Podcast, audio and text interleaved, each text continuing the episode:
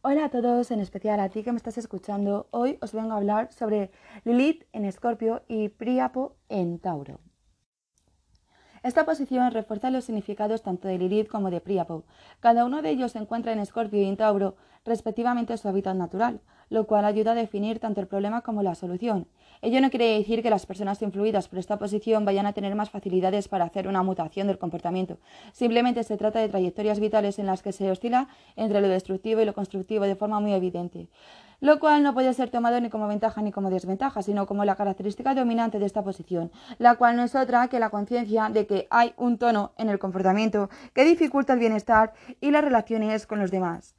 Si en cualquier signo el binomio Lilith-Priapo ya nos señala una zona difícil de entender, aquí nos encontramos con lo extremado. Observando el comportamiento de Lilith en Escorpio podemos entender muchas de las cosas de la naturaleza de Lilith, sea cual sea el signo en el que se encuentre. La naturaleza indómita de Lilith se muestra especialmente potenciada en el secretivo signo de Escorpio, siendo Escorpio el signo de lo heredable. Con Lilith ahí no hay otra opción que aceptar que uno es portador de toda una trayectoria de vivencias no consumadas, de asuntos no resueltos que vienen transmitiéndose de generación en generación, con la consiguiente carga de frustración. Como esta frustración es difícil de reconocer, entre otras cosas, porque lo que las causó permanece oculto e incomprensible, podemos percibir sus consecuencias a través de comportamientos que pueden resultar especialmente ácidos y frustrantes para uno mismo y o para los demás. Pero lo que hace realmente ininteligible tal comportamiento es la iracunda reprimida que no se expresa diáfanamente, que es como un jeroglífico, el reto asociado a esta posición es soltar toda esa iracundia acumulada. Mientras esto no suceda, las personas que tienen en su carta a Lilith en Escorpio tanto pueden boicotearse a sí mismas como boicotear a los demás sin darse cuenta. Con lo que la bola de nieve de la frustración sigue creciendo y con ello también crece la iracundia, pero en donde se va a percibir si realmente uno ha aceptado la frustración y las iracundias que le ha tocado en herencia va a ser a través del comportamiento de Príapo en Tauro. Príapo en Tauro refleja al hedonista, una persona con un sentido del placer muy agudo, capaz de convertir cada situación y cada momento en placenteros. Eso sería lo ideal y eso sería al menos lo que haría totalmente aceptable y digerible la herencia administrada por Lilith en Escorpio. Así que veríamos en Príapo la plástica de lo que Lilith no nos deja ver. Podemos calibrar el estado de la cuestión observando no tanto por la cantidad de tiempo que una persona dedica a crear situaciones placenteras, sino por la calidad de la experiencia y si en ella la persona implica a otros. Alguien con esta posición astrológica que impide que en sus momentos de goce puedan participar otras personas es alguien que se está negando a la ampliación del placer no solo en la cantidad, sino también en la calidad y en un alcance que ha de rebasar los límites de su sensorialidad particular si quiere trascender aquella herencia, pero también puede ser muestra del grado de aceptación de la frustración si la persona experimenta el placer compulsiva o tranquilamente. La compulsividad podría ser equiparada a un castigo. Uno intenta acceder al placer mientras arrastra un sentimiento de resquemor por la vida y así el placer pudiendo vivirse llanamente nos conduce a un círculo vicioso consistente en acudir a él como escapatoria de la frustración, lo cual produce más frustración, puesto que hay una energía todavía ocupada en mantener vivo el temor a seguir frustrado, lo cual a su vez mantiene viva la iracundia. La experimentación relajada y confiada de las situaciones placenteras compartidas puede ser un anatema para Lilith en Escorpio.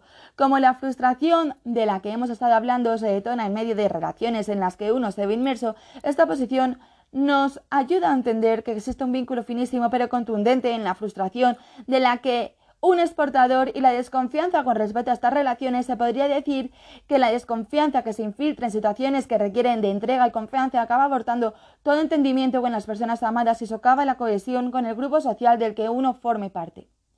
Como en todos los signos de agua en Escorpio, Lilith acude a la complejidad para hacer difícil lo que podría ser es simple y accesible. Digamos que las personas que tienen a Lilith en Escorpio, siendo no conscientes de ello, utilizan un sistema de defensas basado en la complejidad.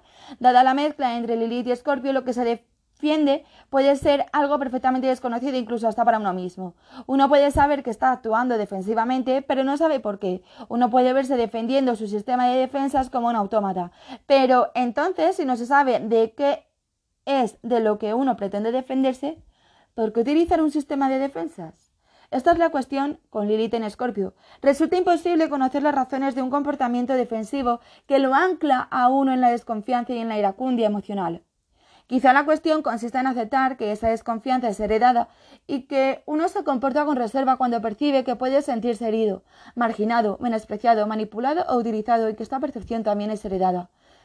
Y que lo que queda es simplemente visualizar y apostar por lo mejor y más placentero.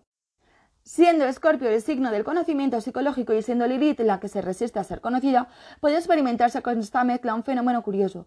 Por una parte, la persona se ve tentada a indagar en las causas de determinadas actitudes, conductas y situaciones emocionales molestas en las que ve implicada, y por la otra percibe que en cada capa que va descubriendo aparece otra más truculenta e incomprensible, y otra, y otra, y así hasta el infinito. Se empieza y no se acaba de encontrar lo que uno necesita para pacificarse.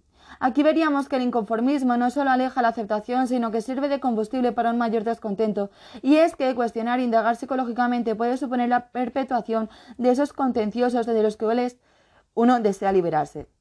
La aceptación con Lilith en Escorpio y Príapo en Tauro consistiría en volver al candor del que uno se vio despojado debido a problemas que otros no supieron resolver a tiempo y que infectaron las relaciones desde no se sabe cuándo ni cómo. Intentar escarbar en las causas pensando en que así se pacifican las actitudes y las emociones equivalen a no confiar en la naturaleza llena de las cosas. El conocimiento psicológico puede aportar explicaciones, pero puede no solucionar nada. Incluso puede dar la falsa sensación de que uno puede estar en el camino de encontrar la solución cuando en realidad se esté yendo en dirección opuesta. Hay que aceptar que no hay razón ni causa que uno pueda conocer y que explique la desconfianza, la iracundia y la frustración.